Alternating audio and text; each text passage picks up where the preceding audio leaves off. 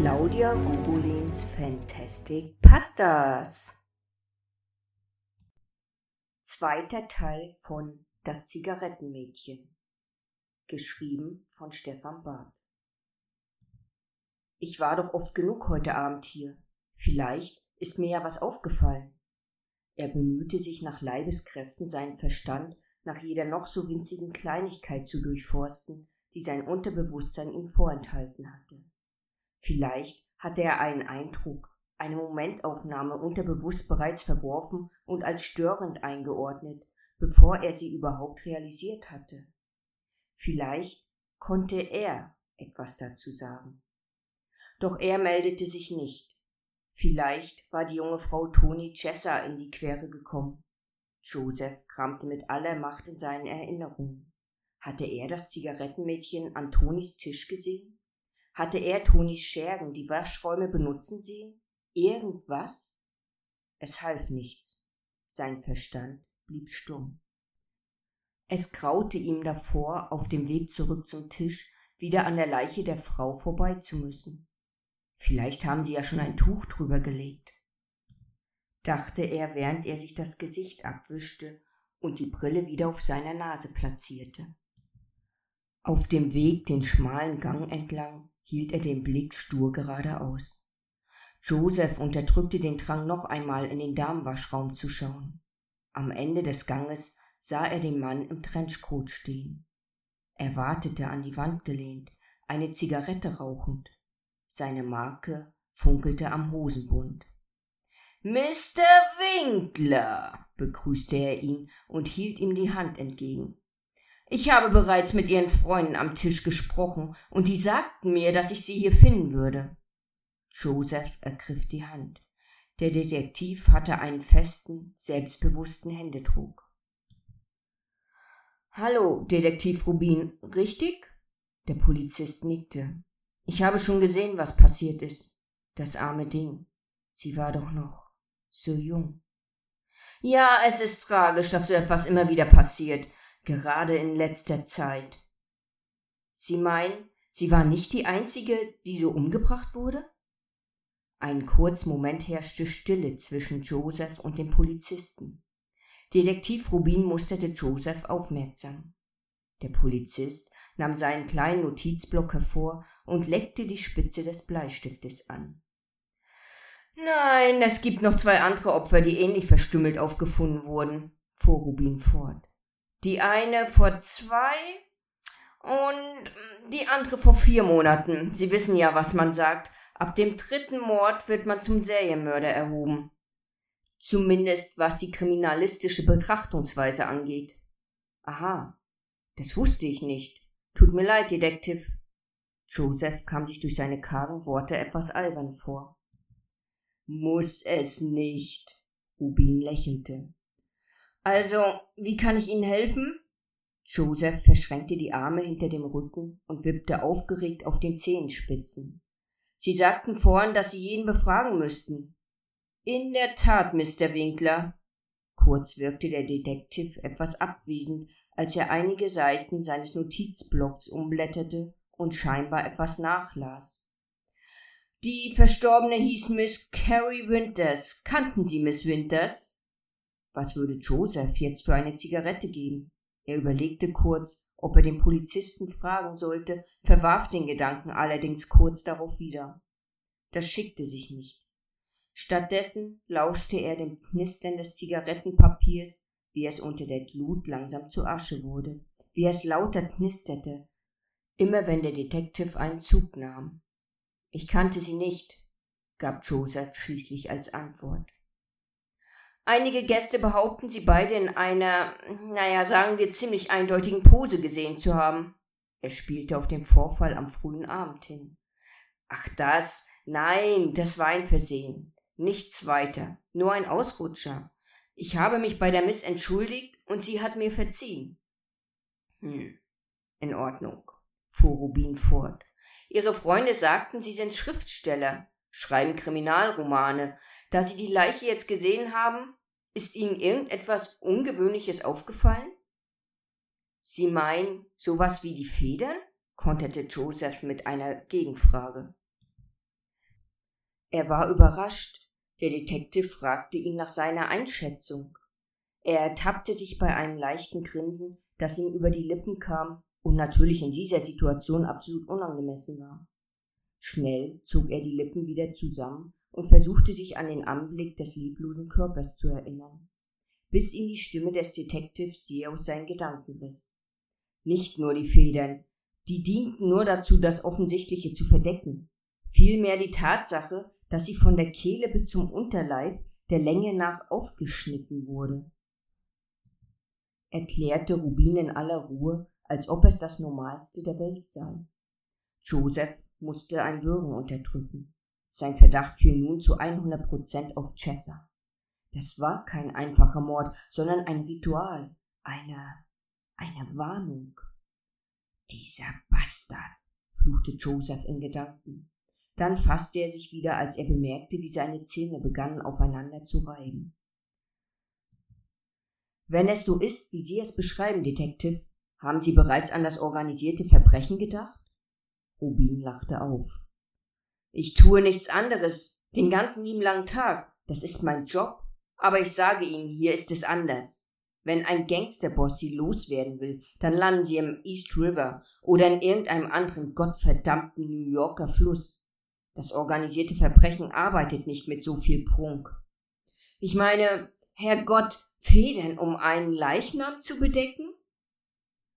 Josephs Euphorie ebbte ab.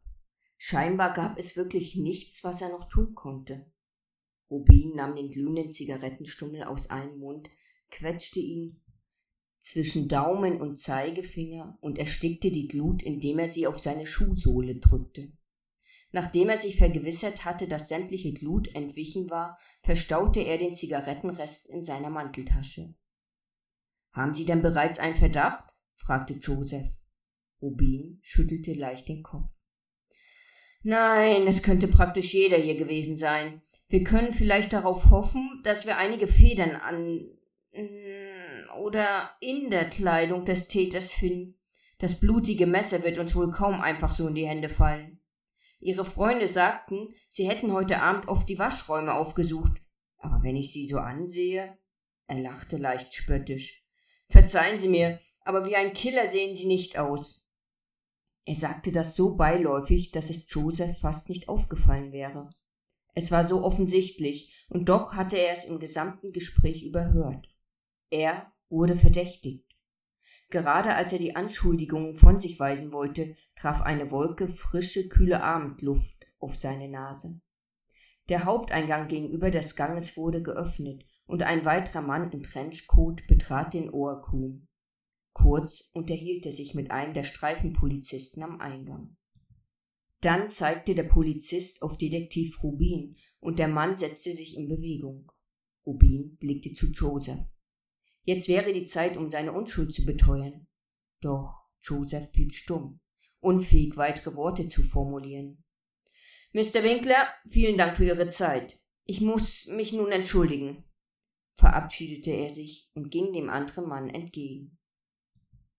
Joseph beobachtete die Szenerie noch für einige Sekunden. Dann tat er entgegen seinem Willen das, was er eigentlich nicht hatte tun wollen. Er drehte sich um und warf einen weiteren Blick in den Damenwaschraum. Dort lag Miss Carrie Winters, aufgeschnitten, wie eine Weihnachtsgans und mit Federn bedeckt und sicher auch zumindest teilweise ausgestopft. Ihre blauen Augen hatten das Leben verloren und schauten leer zur Seite. Joseph hielt sich nur am Türrahmen auf. Er hatte zu viel Respekt für die Szene, die sich zu seinen Füßen darbot. Vielleicht würde er in seinem nächsten Buch einen ähnlichen Mord geschehen lassen und Carrie Winters so eine Art letzte Ehre erweisen. Immerhin hatten sich ihre Leben berührt, wenn auch nur für wenige Augenblicke. Schließlich kehrte Joseph an seinen Tisch zurück. Bessernys Lächeln hatte sich zu einem dünnen, ausdruckslosen Strich verzogen, und auch Thomas wirkte längst nicht mehr so erheitert wie noch vor einigen Minuten. Einzig und allein Marjorie schaute noch genauso, wie sie schon den ganzen Abend geschaut hatte. Es war weder ein genervter Blick, noch eine plötzlich aufgeflammte Neugier in ihrem Blick zu lesen. Sie saß einfach nur da. Bessany sah ihn an. perfekte Schönheit Bethany. Ich könnte jetzt eine Zigarette vertragen, sagte sie mit einem dünnen, entschuldigenden Lächeln. Haben Sie vielleicht eine für mich, Joseph?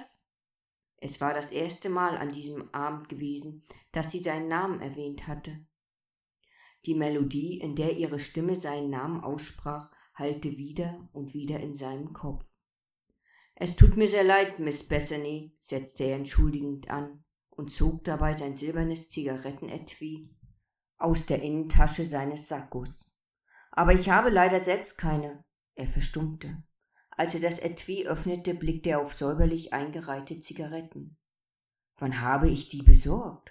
fragte er sich. Bessany schenkte ihm ein weiteres verführerisches Lächeln. Sie nahm eine der Zigaretten und Joseph gab ihr wie ein Trance Feuer. Schließlich steckte er sich selbst eine Zigarette an. Auf den Schock. Der Rauch füllte seine Lungen, und es war wie eine Last, die von seinem Körper glitt. Hab ich das Zigarettenmädchen noch einmal getroffen? rätselte er vor sich hin und versuchte in seiner Erinnerung nach einer weiteren Begegnung zu forschen. Seine Gedanken wurden jedoch je unterbrochen, als Thomas das Wort an ihn richtete. Haben Sie dir gesagt, wann wir hier wieder rauskommen, Jungchen? fragte der alte Alfred ungeduldig, und Joseph schüttelte den Kopf. Es ist eine Schande. Ja, es ist eine Schande, dass rechtschaffenen Bürgern der Abend verdorben wird, nur weil so ein Mädchen aus der Gosse sich mit den falschen Leuten einlässt. Thomas! Marjorie klang entrüstet.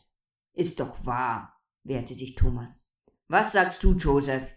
Ist es recht, dass wir auf unser Amüsement verzichten müssen, weil die Kleine tot ist?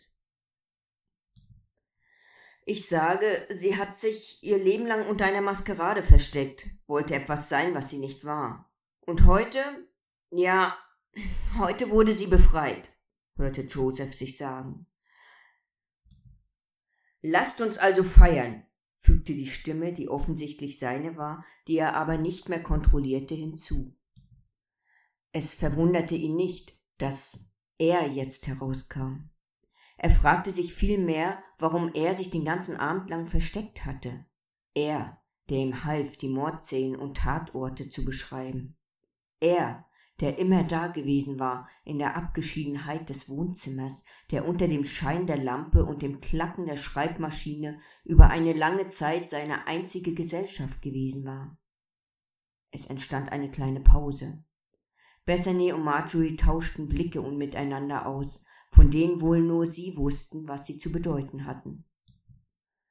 Bethany's Lächeln jedenfalls war nicht mehr zurückgekehrt, und das, obwohl Joseph sie breit angrinste.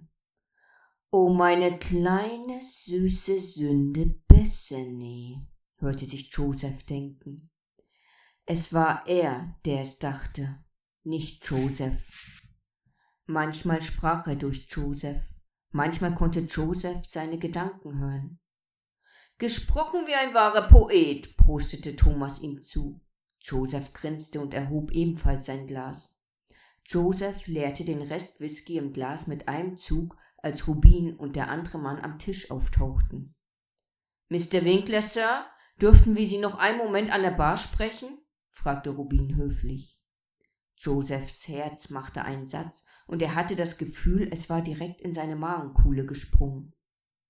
Du warst es nicht, hörte er seine Stimme im eigenen Kopf. Sag ihnen das, sie werden dir glauben. Er stand auf und folgte den beiden Männern. Sein Herz schlug wie wild. Badum, badum, badum. Er dachte an die Zigaretten, die er gefunden hatte, dachte daran, wie er sich geäußert hatte. Aber wenn er Carrie Winkler umgebracht hatte, dann müsste er es doch wissen. Hatte er Blackouts gehabt? Und dann erinnerte er sich, dass auch Thomas einmal die Waschräume aufgesucht hatte. Hatte der alte Alfred die Kleine umgebracht? Wie kommen die verdammten Zigaretten in mein Etui? überlegte er angestrengt. Und just in diesem Moment traf ihn die Erkenntnis, dass es keine Rolle spielte. Der Mörder hatte das Opfer mit Federn bedeckt, und Joseph hatte sich mit seinen eigenen Augen von dieser Tatsache überzeugt. Wenigstens eine der Federn müsste sich demnach irgendwo an seiner Kleidung befinden. Man hantierte nicht mit so vielen Federn herum, ohne wenigstens eine davon an der Kleidung zu behalten. An der Bar angekommen, musterte Joseph den anderen Mann. Der Kleidungsstil von Rubin und dem anderen war ähnlich. Vom schwarzen Trenchcoat bis zum schwarzen Hut mit Krempe sahen die beiden fast wie Zwillinge aus. Das ist Agent Walker vom FBI, stellte Rubin den anderen Mann vor. Freut mich, entgegnete Joseph, und seine Stimme zitterte leicht. Was macht denn das FBI hier? Josephs Gedanken treten auf. Also war es doch Chessa, dieser Mistkerl. Das FBI kam nur, wenn es sich um organisiertes Verbrechen handelte, so viel wusste Joseph mit Sicherheit. Agent Walker kam etwas näher an Joseph heran. Es ist zwar noch nichts bestätigt, aber wahrscheinlich haben wir es hier mit einem Serienmörder zu tun. Joseph biss die Zähne zusammen, zwang sich, dem Zittern, das sich in seinem Bein ausbreitete, nicht nachzugeben. Ach wirklich? Er verbarg seine Aufregung mit Erstaunen darüber, dass seine These von mordenden Gangsterboss keinen Anklang fand. Ja, er ist aber wahrscheinlich nach der Tat einfach geflohen, hat sich rausgeschlichen, bevor die Leiche entdeckt wurde, antwortete Walker. Aber deswegen haben wir sie nicht hergebeten. Wir werden sie alle hier gleich gehen lassen. Die Personalien haben die Officers und der Detektiv ja bereits aufgenommen aber als ich hörte, dass Sie unter den Gästen sind, musste ich Sie sprechen. Joseph wunderte sich. Mich? Warum denn ausgerechnet mich? Ich bin ein großer Fan Ihrer Bücher und wollte Sie fragen, ob Sie mir die Ehre erweisen und mir Ihr neuestes Werk signieren. Josephs Herz machte einen Sprung, diesmal zurück in die Brust. Natürlich gerne, lächelte er und bemühte sich nicht jubelnd umherzuspringen. Haben Sie es hier? Agent Walker griff in die Innentasche seines Mantels und zog das Buch grinsend hervor. Er legte es auf die Theke, wo der Titel Joseph anstarrte. Joseph Winkler, die Farbe des Blutes, Band 3. Seine Hand fuhr in die Tasche des braunen Sackos. Seine Finger streiften einen weichen Gegenstand, bevor sie das Schreibgerät ertasten konnten und es hervorzogen. Er grinste breit. Unter unseren Masken sind wir alle frei, schrieb er in den Einband.